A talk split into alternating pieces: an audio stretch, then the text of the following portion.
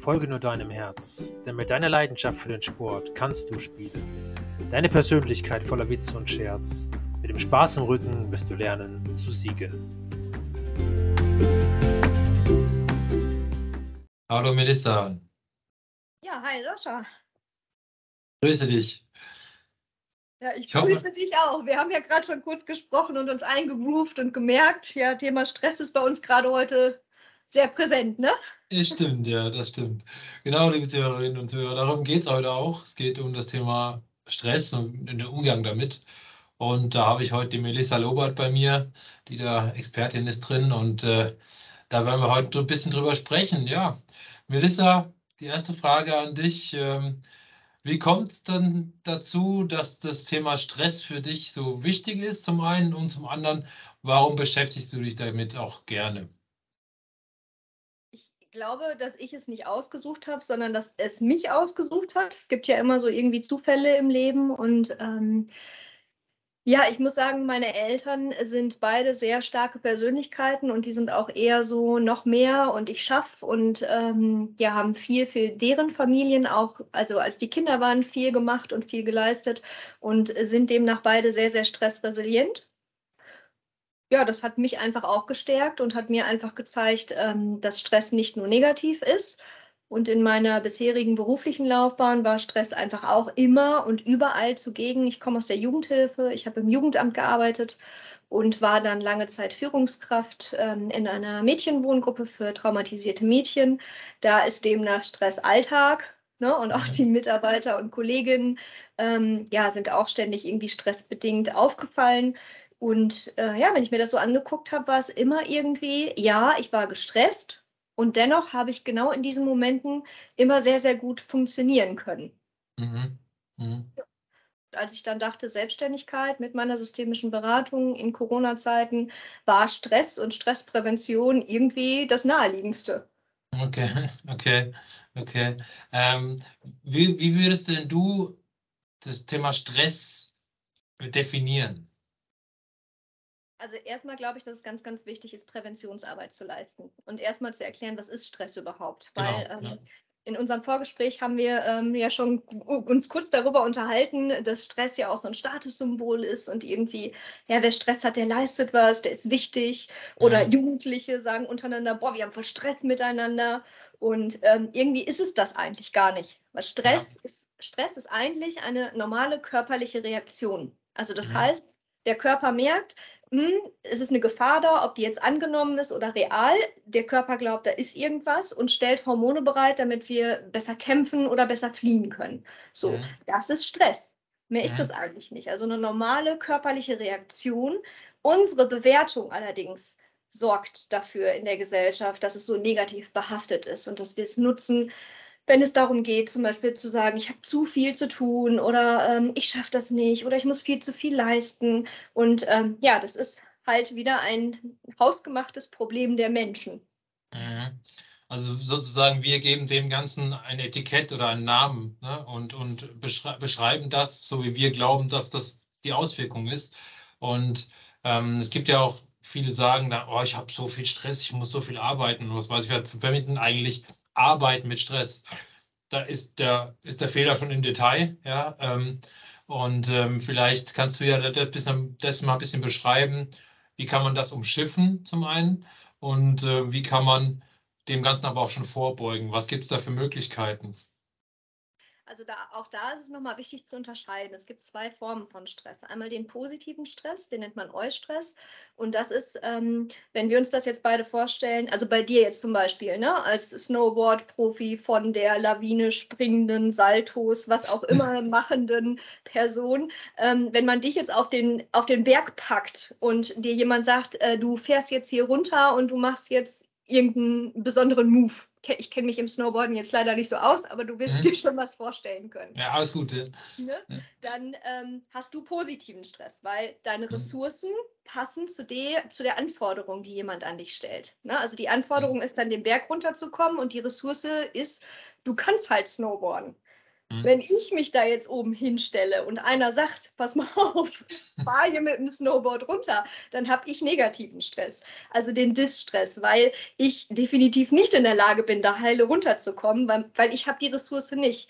Und da muss man schon unterscheiden. Also wenn ich mich immer wieder in Situationen bringe, wo meine, meine Ressourcen gar nicht passen, also mhm. sei es, ich nehme die Beförderung an, um Menschen zu führen, habe aber nicht die, die Fähigkeiten dafür, Menschen zu führen. Habe ich immer und immer wieder negativen Stress und das wird sich negativ auf, mein, auf meinen Körper und auf meine Psyche auswirken, ganz klar.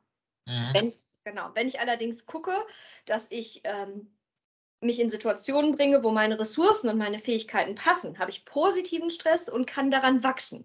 Also auch da bei dir zum Beispiel, wenn du jetzt die ersten äh, fünf Sprünge gemacht hast äh, und die gut geglückt sind, dann, hast, dann wächst du daran und wirst den sechsten und siebten halt noch besser machen können, weil du Selbstvertrauen gewonnen hast, weil du gewachsen bist in deinen, in deinen Fähigkeiten. Und das ist der positive Stress. Mhm. Mhm. Okay, also das heißt, man unterscheidet schon mal in zwei Varianten, negativ und positiv. Und das heißt ja eigentlich auch, dass es dadurch dann auch relativ subjektiv wird, ne? Ganz genau. Stress ist immer subjektiv. Deswegen passte das Beispiel jetzt auch total gut. Ne? Es ist die gleiche Sache, Snowboarden. So. Mhm. Ähm, für dich ein leichtes, für mich die absolute Katastrophe. Ne? Also da mhm. ähm, hatten wir auch kurz drüber gesprochen mit dem Gleichgewichtssinn, dass man einfach benötigt auf, auf so einem Snowboard oder dass man den ausstellen muss. Und ähm, das habe ich einfach nicht hinbekommen. Und deshalb wäre die gleiche Situation für uns guter und auch nicht so guter Stress. Mhm. Mhm. Vielleicht nochmal kurz zur Erläuterung. Diese Geschichte möchte ich kurz mal kurz erzählen, was wir da mit dem Gleichgewichtssinn jetzt meinen. Das ja. bedeutet also beim Gleichgewichtssinn, wenn man, wenn man es so lesen will, es kommt aus der Physik. Ja? Also wir sind ja physikalische, wir leben in der, in einer Welt, wo wir physikalisch und natürlich auch biologisch existieren. Anders würde es nicht funktionieren. Und unser Gleichgewichtssinn, der sitzt eben in den Ohren, ja, und der balanciert uns praktisch aus. Und wenn wir beispielsweise an einen Berg hochlaufen, dann will er eigentlich immer 90 Grad zum, zum Boden stehen. Das ist so das, wie wir eigentlich natürlicherweise ähm, uns bewegen. Und genau das muss ich halt beim Snowboarden wegnehmen. Denn wenn ich einen Berg runterfahren will, stehe ich nie 90 Grad zum Hang, sondern ich stehe immer ein bisschen außerhalb dieser Range. Und deswegen muss ich diesen, diesen Punkt überwinden und dafür muss ich halt nach vorne mich den Hang reinschmeißen sozusagen, nach unten ins Tal schmeißen, anstatt nach hinten zu gehen, zum Berg zurück. Das ist der Riesenunterschied. Ich glaube, das ist kurze Erklärung. Ja, das ist total spannend. Ne? Also genau. Das, ne? hattest du mir um Kennenlernen ja auch nochmal erklärt und dann hat es für mich auch Sinn gemacht, dass ich es einfach nicht konnte und auch einfach nicht ähm, genug Ehrgeiz hatte, dahinterher zu sein. Da warst du mir deutlich, deutlich voraus. ja, es ist ja, das, ich glaube, es ist eine Übungssache und es ist ja vielleicht genauso, wenn du jetzt sagst, okay, äh, das Thema Stress ist erstmal zwei Seiten, negativ und positiv behaftet. Ähm, wie kann ich jetzt schaffen, dass ich meistens, ich meine, es, wird, es gelingt nie zu 100 Prozent, aber wie kann ich es schaffen, dass ich meistens positiv, dass ich den Stress auch positiv empfinde? Was gibt es da für Möglichkeiten? Ja also es ist, äh, für mich ist es immer noch mal ganz wichtig zu sagen, es ist immer eine individuelle Sache. Der Stress ist individuell und auch die ähm, Stressreduzierungsmöglichkeiten sind individuell. Ähm, denn wir können uns jetzt mal vorstellen, dass jeder unterschiedlich geprägt ist, unterschiedliche Werte und Normen hat und einfach einen unterschiedlich gefüllten Rucksack. So. Mhm. Und natürlich muss ein guter Stressmanager, ein guter Burnout-Therapeut immer genau gucken, wo steht der Gegenüber jetzt gerade. Ne? Und mhm. wo hakt es vielleicht? Ne? Vielleicht ist es ähm, die Schwierigkeit, den Tag zu strukturieren, also das Zeitmanagement. Vielleicht ist es ähm, etwas ganz Einfaches, dass man zum Beispiel viel zu wenig trinkt oder das Falsche isst, weil auch das kann zu einer Depression oder zu einem Burnout führen.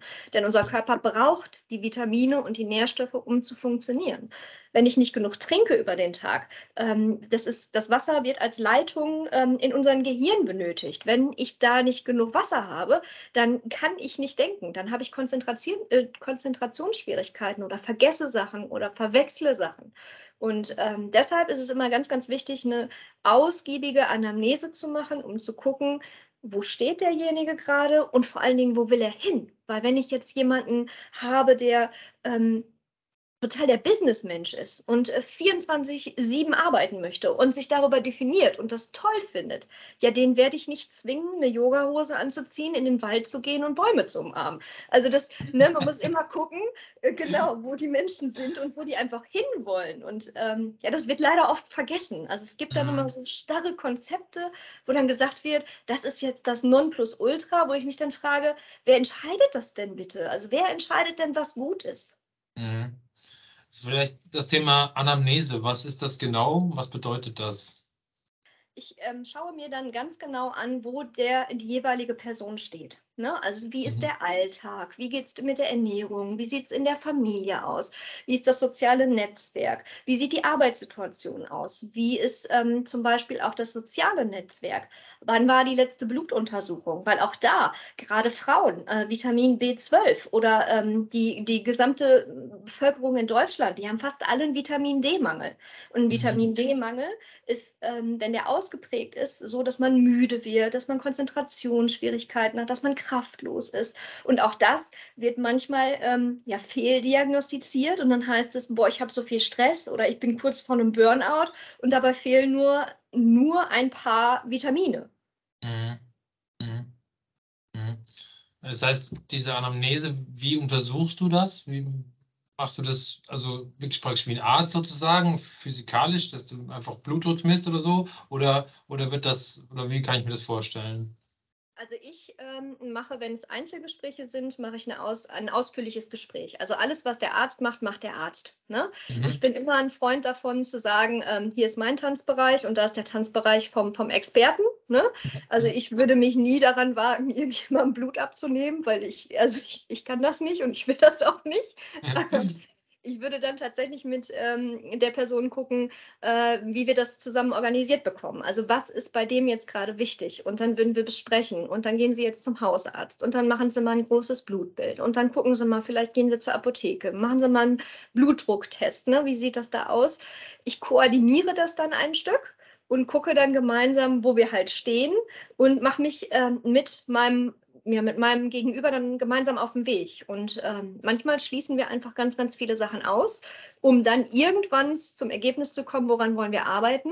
Und manchmal ist es auch ein Glückstreffer und dann ist es wirklich tatsächlich nur der Vitaminmangel und dann gibt es zwei, drei weitere Einzelgespräche, um das zu stabilisieren. Und dann kann schon recht schnell eine Verbesserung ähm, in der Lebenssituation ja, herbeigeführt werden. Mhm, okay. Ähm, mich würde jetzt mal interessieren, kannst du uns eine Geschichte erzählen, die, Klient, die, die du mit dem Klienten erlebt hast. Ähm, und wirklich schön detailliert. Natürlich musst du den Namen nicht nennen, ist klar. Aber ähm, dass du vielleicht einfach mal ein bisschen so Bereich, Beispiel der Praxis bringst, was wirklich, ähm, ja, wie das dann auch, auch der Lebensweg von demjenigen, der es dann durchlaufen hat, danach dann wieder aussieht. Also es gibt ähm, tatsächlich, äh, wenn ich zurückblicke in, in die Jugendhilfe, habe ich wirklich viele Mädchen gehabt, ähm, die ja Gefühle oder Probleme mit den Gefühlen hatten, die auszuleben und ähm, denen halt auch immer wieder gesagt worden ist, das ist nicht okay, so wie du bist. Ne? Ja. Also, dass du jetzt so wütend bist, dass du die Sachen durch die Gegend wirfst, dass du, ähm, dass sie zum Beispiel dann auch einfach Sachen gemieden haben. Ne? Also die haben an vielen Stellen nicht gelernt, das zu kommunizieren, so wie wir jetzt gerade darüber sprechen, wo sind die Problematiken, sondern die haben dann entweder Vermeidung gezeigt oder waren dann ausagierend. Ne? Mhm. Und ich habe das in der Regel häufig so gemacht, ähm, dass ich die erstmal habe ausagieren lassen. Also jedes Gefühl hat ja erstmal seine Berechtigung. Ne? Mhm. Ob es jetzt so sinnvoll ist, die Sachen gegen die Wände zu scheppern, ne, mache ich auch ein Fragezeichen dran. Wenn aber das Mädchen gerade so eine Not hat und so traurig und so wütend ist und nicht weiß, wohin mit den Gefühlen, weil es so gestresst ist. Weil wir müssen uns das ja auch vorstellen, ähm, was wir gerade besprochen haben. Der Körper bekommt ja Hormone in, in Stresssituationen. Also das Gehirn signalisiert unserem Körper, du musst kämpfen oder fliehen, weil hier ist eine Gefahr. So, und diese Hormone sind in dem kompletten Körper, der ist komplett durchflutet. Und wenn ich nicht weiß, wie ich das adäquat verhindern kann oder wie ich die wieder abbauen kann, dann kann es natürlich auch zu so einer Ausagierung kommen. Und ich habe die erstmal machen lassen. Ich habe die erstmal sich ausagieren lassen, damit auch die Hormone ein bisschen, ja, abgearbeitet werden konnten.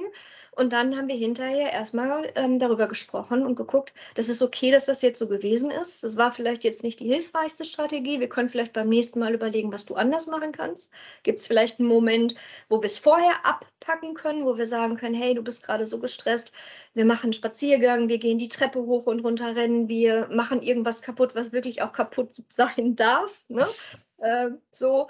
Und ähm, das hat tatsächlich auch schon oft geholfen, wenn wir an den Punkt ansetzen und die Gefühle erstmal zulassen und die Gefühle auch erstmal ernst nehmen. Mhm. Mhm.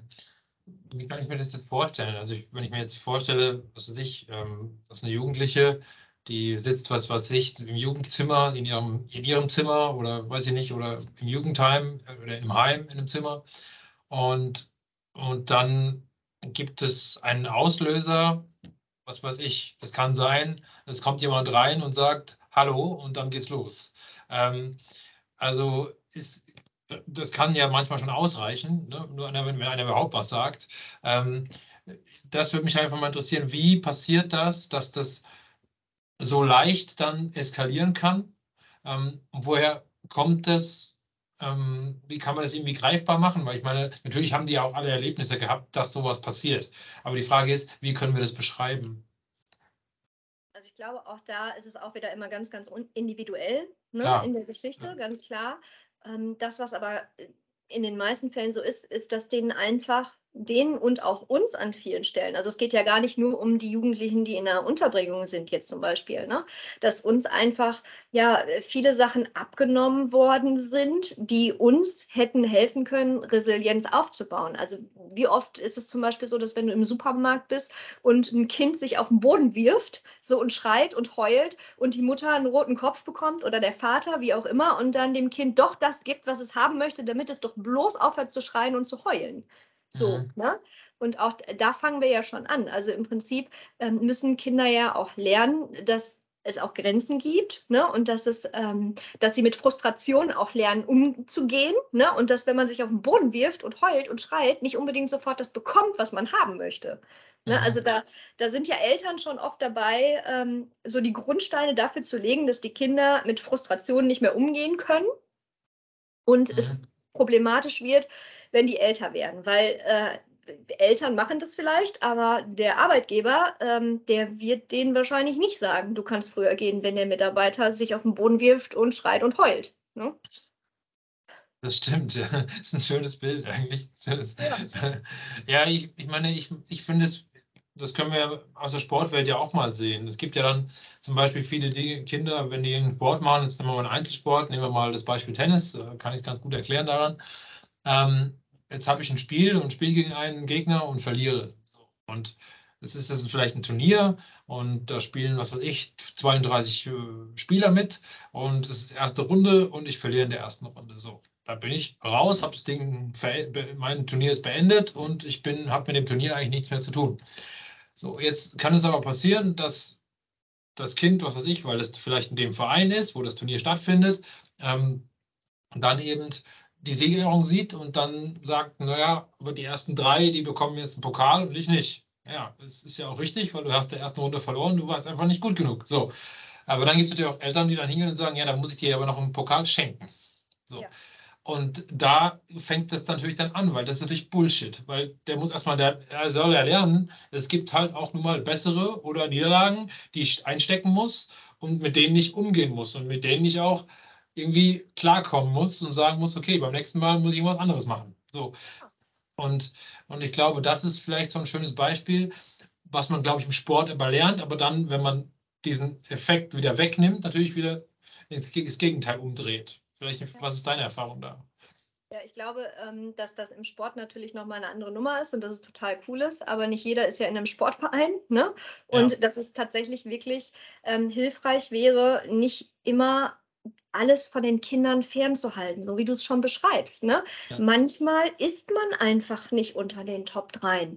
So, und dann darf und sollte und muss man das auch einfach akzeptieren und dem Kind auch so weit erklären und sagen, pass auf, die anderen Kinder waren nun mal heute besser. Ne? Wenn du besser werden möchtest, wir können gerne überlegen, wie kann ich dich unterstützen, was kannst du beim nächsten Mal besser machen, ne? Ähm, wenn du das wirklich möchtest. So, ne? das ist alles gar kein Thema. Aber dieses immer wieder, ähm, also schützen vor, vor Situationen, die einen ja auch prägen. Also ich meine, wir nehmen ja auch aus, in Anführungsstrichen, Niederlagen eine ganze Menge mit. Mhm. Ja. Also gerade du aus dem Sportbereich als Profi, ne? ich denke, du wirst da gute Beispiele für haben, dass auch ähm, gerade die Niederlagen dich doch mehr nach vorne gebracht haben und ja dir gezeigt haben, wo sind deine Grenzen und ähm, ja, du die auch immer wieder genommen hast, deine Grenzen, oder? Ja, also ich meine, also konkret von mir jetzt aus gesehen, wenn ich, wenn ich zum Beispiel irgendwelchen Trick nicht geschafft habe, und das habe ich oft nicht, ähm, dann habe ich den halt irgendwie versucht, 5000 Mal zu machen und irgendwann hat er dann ja geklappt. Ähm, aber dann auch mal und dann wieder zehnmal wieder nicht und dann vielleicht wieder mal und so. Also das ist immer ein Prozess, der dauert einfach ewig lang, bis, bis sowas sitzt. Und wenn es dann sitzt, dann sieht es immer alles super leicht aus und super spielerisch. Nur der Weg dahin, den sieht immer keiner. Und, ja. und das ist ja so, ich habe ja, also wenn ich jetzt von mir ausgehe, ich habe mit zweieinhalb zum Beispiel Skifahren gelernt. Naja, äh, also bin mit Bergen irgendwie und Schnee irgendwie groß geworden. Dass ich mir dann vielleicht in dem Sinne leichter tue, mag vielleicht noch leicht zu erklären sein. Nichtsdestotrotz muss ich trotzdem die Stunden reinstecken, um es zu probieren und wieder auszuprobieren und auch die Stürze, die ich einstecke, weil das sind im Endeffekt bei dem Einzelsport die Niederlagen. Ich habe ja niemanden, mit dem ich da kämpfe, sondern es ist mein eigener Kampf, ähm, den ich dann ausmache. Aber natürlich, wenn ich den Trick nicht schaffe, das ist ja eine Niederlage. So. Und wenn ich tausendmal auf die Schnauze fliege, ja, dann habe ich tausendmal eine Niederlage und ich muss immer wieder aufstehen und es wieder probieren. Und ich glaube, das ist, das, das Schöne ist halt, bei einem kreativen Sport wie das Snowboarden oder Eiskunstlaufen oder wie auch immer sowas ist, das Problem ist, ich muss mich wieder aufraffen, weil ansonsten höre ich auf. So, und das, das ist der Punkt, den ich dann habe. Aber ähm, ich weiß nicht, jetzt aus deiner Erfahrung aus von, von den Jugendlichen, ähm, leider Gottes ist es ja oft, dass genau die Problemkinder sozusagen diese Möglichkeiten gar nicht haben, in so etwas, in solche Situationen hineinzukommen. Zumindest nicht im sportlichen Sinne, sondern eher im Leben, dann im Lebenssinne passieren. Wie was ich mit Eltern nehmen Drogen oder was, was ich jetzt auch in meinem Zivildienst ja auch noch kenne und so. Also da ist es, glaube ich, noch schwerer, sie wirklich zu greifen und, und dann auch ja, sie in eine Richtung zu bringen, wo sie sagen, wo du sagen kannst, okay, wir schaffen das irgendwie. Was ist denn da deine Erfahrung? ich muss sagen, dass ich mit meinen Mädchen, ich habe ja in der Mädchenwohngruppe gearbeitet, zu 95 Prozent wirklich Glück hatte. Also wirklich mhm. Glück, weil die Mädchen erreichbar waren. Ne? Okay. Ähm, mhm. Und die Mädchen wollten was verändern. Sie wussten aber in der Regel nicht wie. Und das ist in den meisten mhm. Fällen ja bei den Jugendlichen so. Es ist ja nicht so, dass sie sich denken, boah, ich finde das total toll, die Schule zu schwänzen oder ich finde das total toll, ähm, die ganze Zeit Alkohol zu trinken oder was auch immer zu tun. Das mhm. ist deren Lösungsstrategie, weil die noch keine andere haben. Und ich glaube, mhm. das, was wir gerade in der Jugendhilfe verstehen müssen, ist, dass wir denen diese Lösungsstrategien, die die haben zum Überleben, den können wir denen nicht wegnehmen, ohne etwas Neues daneben gestellt zu haben, was für die erprobt war, also was für die sinnvoll ist. Und ja. da sind wir an vielen Stellen manchmal zu schnell und ähm, da geben wir Erwachsenen manchmal einfach zu schnell auf, weil wir dann sagen, die wollen nicht. Nee, mhm. die haben noch nur, die wissen nur noch nicht wie. Und da ähm, sollten wir als Pädagogen, als Erwachsene, als Begleiter, als Stresstherapeuten einfach deutlich geduldiger sein. Mhm. Mhm. Okay. Ähm, kann man diese Geduld als Therapeut trainieren? Ja. und sicherlich gibt es auch Momente, und da bin ich auch ganz, ganz ehrlich, wo ich in ähm, den Krankenkassen geförderten Kursen sitze oder in Einzelsitzungen, wo ich denke, das haben wir doch letzte Woche schon besprochen. Das haben wir doch schon, das haben wir doch schon geklärt, ne? Und mhm. man sich dann denkt, ja, aber das ist ein Prozess, so wie du es gerade beschrieben hast mit dem Snowboarden. Ne? Es ist Sachen, die wir über Jahre oder Jahrzehnte lang immer wieder so gemacht haben. Die können wir nicht durch ein, zwei Gespräche einfach mal so verändern. Ne? Wir sind ja geprägt, wir haben ja Glaubenssätze, wir haben ja innere Antreiber. Und nur weil die jetzt zwei, dreimal bei mir im Büro saßen, heißt das noch lange nicht, dass sie jetzt ähm, irgendwie dass ich schnippe und alles irgendwie danach toll ist. Also ich bin zwar gut in meinem Job, aber zaubern kann ich einfach nicht. Genau, ja, genau. Ähm, das, das Witz, das sagt sich ja immer so leicht. Es gibt ja viele, die dann so behaupten, ja, du musst deine Glaubenssätze aufbrechen und dann läuft das alles. Ähm, der Satz ist zwar lustig, aber mehr auch nicht in meinen Augen. So, und und ähm, die Frage ist ja, vielleicht kannst du mal beschreiben aus deiner äh, Sicht, wie kann man das wirklich, wirklich schaffen und was für eine Zeit hängt da, wenn du überhaupt einen Zeithorizont nennen kannst, hängt da dabei, bis das wirklich passiert? Also ich ähm, kann da schon mittlerweile fast nicht mehr drüber lachen, ähm, weil es wirklich so omnipräsent geworden ist, gerade auch durch diese Corona-Zeit, dass so viele ähm, sich ausbilden haben lassen mit irgendwelchen Online-Kursen und ähm, mit einem guten Willen, also wirklich auch wirklich helfen zu wollen. Und ähm, ja, auch da die starren Konzepte bekommen haben, so nach dem Motto, mach das und dann ähm, sind die Leute alle geheilt. Und äh, ich da wirklich an meine Grenzen stoße, weil ich glaube, dass diese Menschen einfach verstehen müssen, also auch die, die, die professionellen Leute verstehen müssen, dass das einfach nicht funktioniert. Also das, was wir tun können, ist Sachen anstoßen, Sachen begleiten. Und ähm, natürlich können wir Glaubenssätze auflösen, aber das braucht Zeit. Und diese Zeit sollte man sich selbst und vor allen Dingen auch dem Gegenüber geben. Und ähm, dieses in zwei Terminen haben wir ihre Glaubenssätze aufgelöst, die sie seit 40 Jahren irgendwie durchs Leben tragen. Das geht nicht. Das funktioniert nicht. Das, also da bitte nochmal alle, die jetzt zuhören, jeder, der Ihnen das sagt, ähm, rennen Sie weg. Sofort.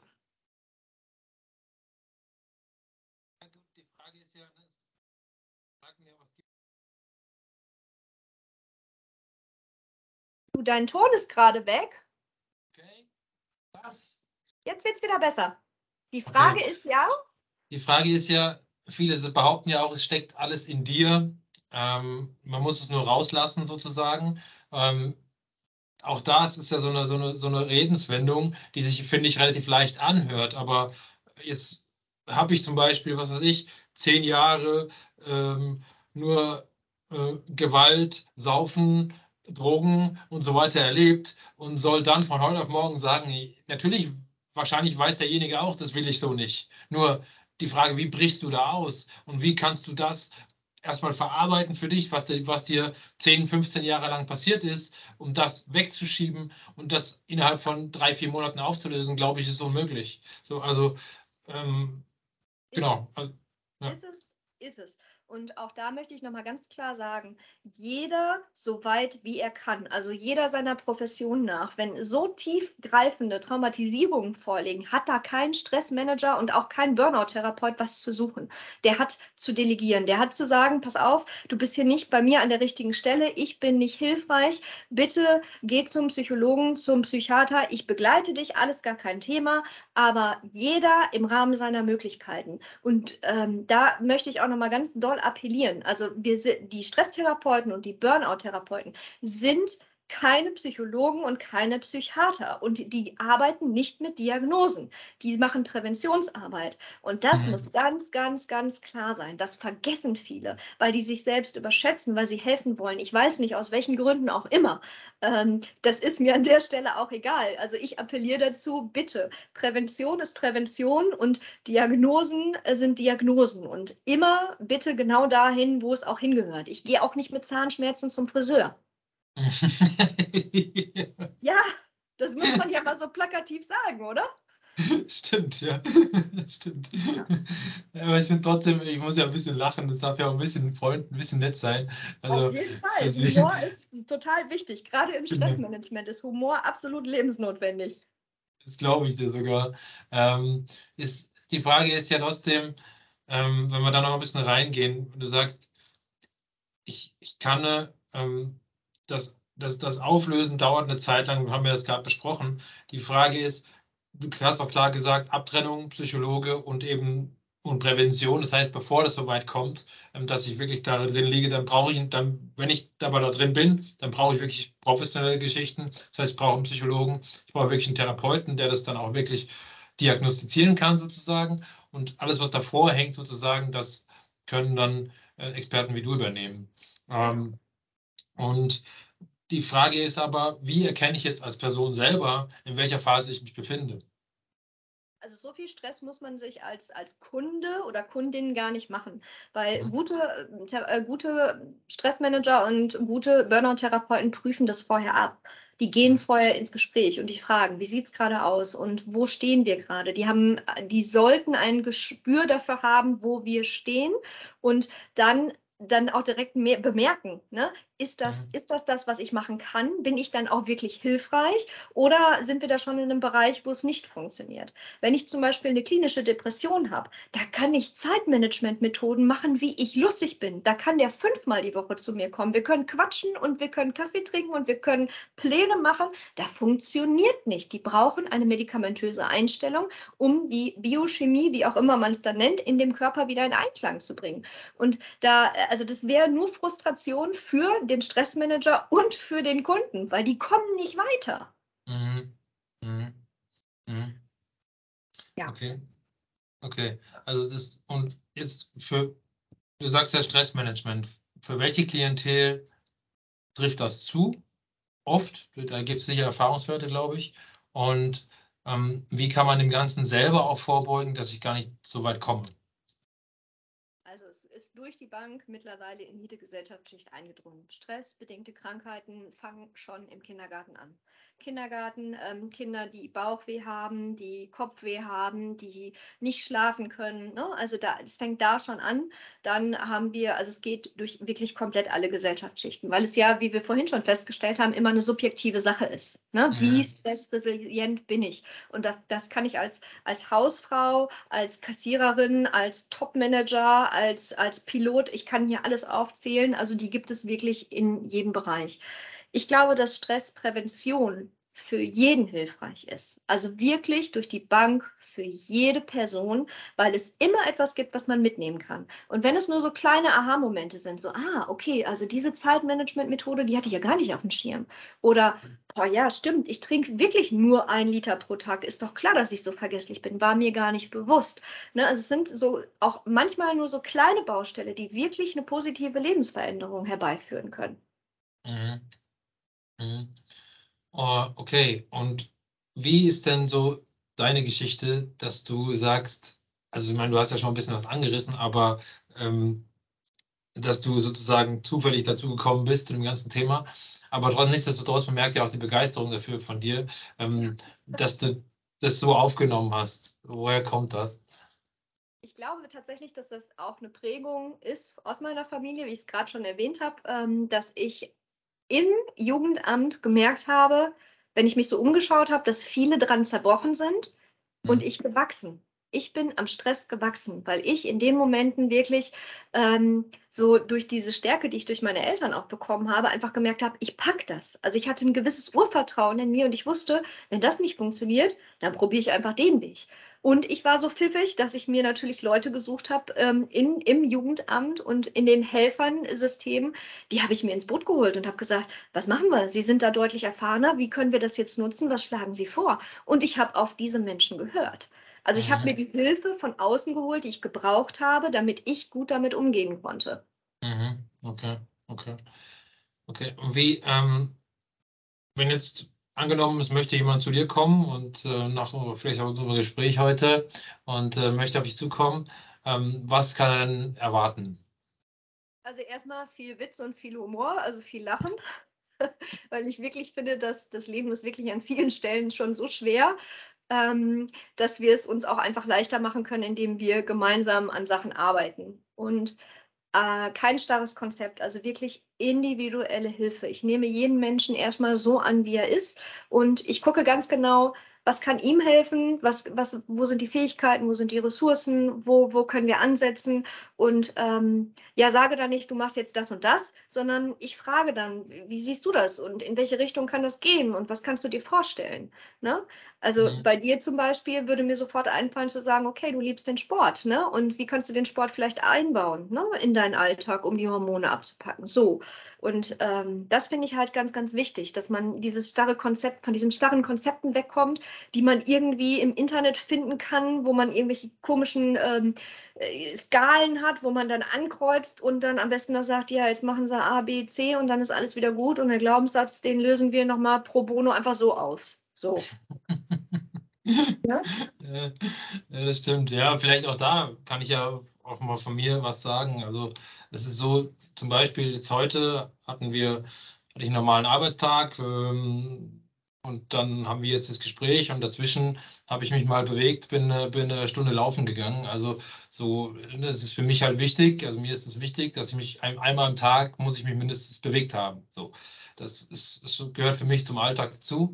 Und ähm, und äh, ja, ich weiß nicht, du gehst ja mit, du gehst auch ins Fitnessstudio, du machst ja auch, bewegst dich ja auch ganz gerne. Das heißt, äh, deswegen auch vielleicht da vielleicht nochmal mitnehmen, was das einem bringen kann, ähm, auch wirklich mal was anderes zu machen. Wenn wir jetzt mal überlegen, ne? also die Hormone sind im Körper und ohne die Bewegung können wir die einfach nicht abbauen. Ne?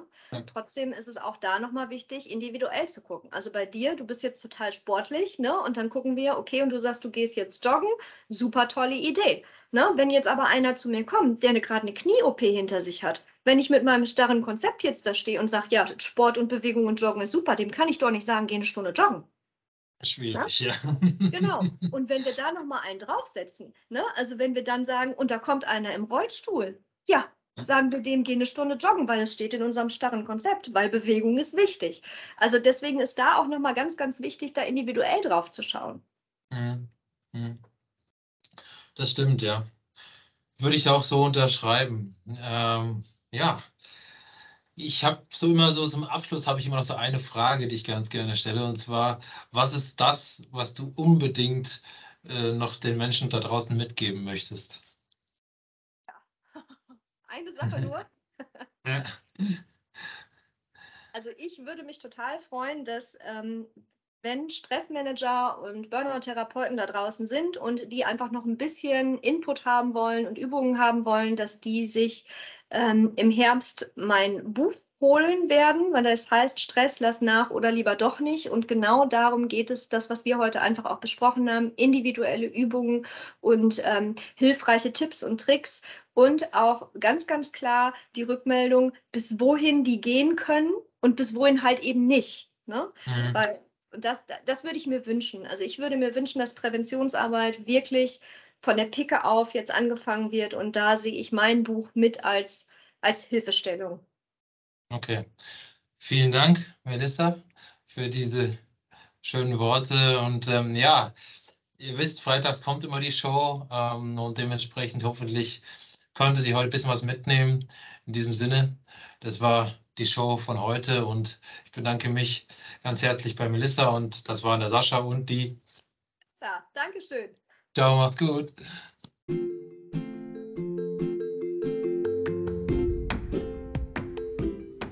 Spüre deine Leidenschaft. Lass dich ankommen im Hier und Jetzt. Fühle deine Sportbereitschaft, bis du dich hingibst dem Spiel und Spaß bis zuletzt.